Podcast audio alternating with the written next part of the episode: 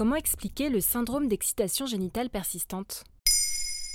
Merci d'avoir posé la question. C'est une maladie rare qui peut bouleverser la vie de celles qui en souffrent. Le syndrome d'excitation génitale permanente concerne principalement les femmes. Il a été officiellement décrit par le corps médical pour la première fois en 2001 par l'intermédiaire d'un article publié dans la revue The Journal of Sex and Marital Therapy.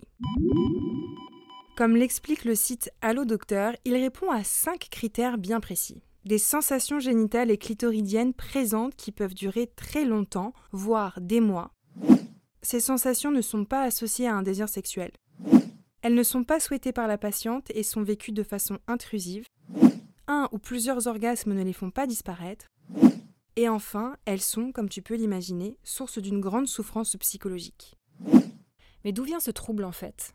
Pour mieux comprendre les origines, le psychiatre américain Robert Waldinger a mené une étude entre 2004 et 2008 sur 18 femmes atteintes de ce syndrome. Après des examens neurologiques, psychiatriques, une batterie d'IRM cérébrale et pelvienne, il en a conclu que dans la majorité des cas, le syndrome apparaissait dans les premières années suivant la ménopause et que les examens ne révélaient aucune anomalie. Non, non, non, l'avons passé au détecteur d'anomalies cellulaires. Cette cellule n'a pas le moindre défaut.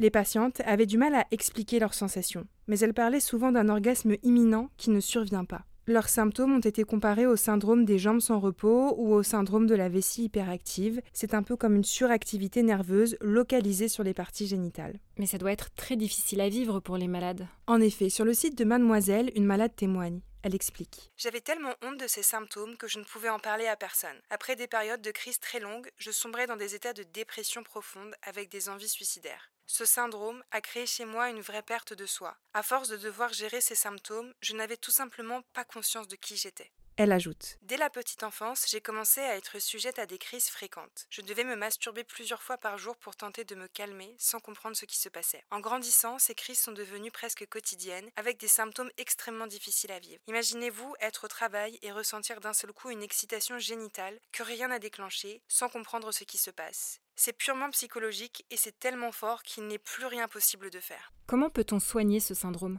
Les traitements commencent à se développer. Ils seront différents en fonction de chaque cas. Parfois, une opération de la colonne vertébrale est nécessaire car une racine nerveuse qui sort de la colonne peut être irritée en raison d'une blessure en bas du dos. Cette racine nerveuse irritée envoie des informations sensorielles à la moelle épinière à partir de la région génitale du corps. Cette racine nerveuse irritée envoie des informations sensorielles à la moelle épinière jusqu'à la région génitale du corps. Dans d'autres cas, l'élimination d'un kyste, connu sous le nom de kyste de Tarlov, permet de soulager les patientes. Pour d'autres, il pourrait s'agir d'un dérèglement de la dopamine dans le corps. Comme le résume la patiente qui témoigne sur Mademoiselle, il n'y a pas de médicaments spécifiques qui pourraient convenir à tout le monde, car les causes du syndrome peuvent être nombreuses. Et avant de vous quitter, je vous conseille un peu de lecture pour cet été. Maintenant, vous savez, Santé existe aussi en livre, disponible dans toutes vos librairies plus de 100 sujets autour de la culture, de l'environnement, des technologies, de la santé.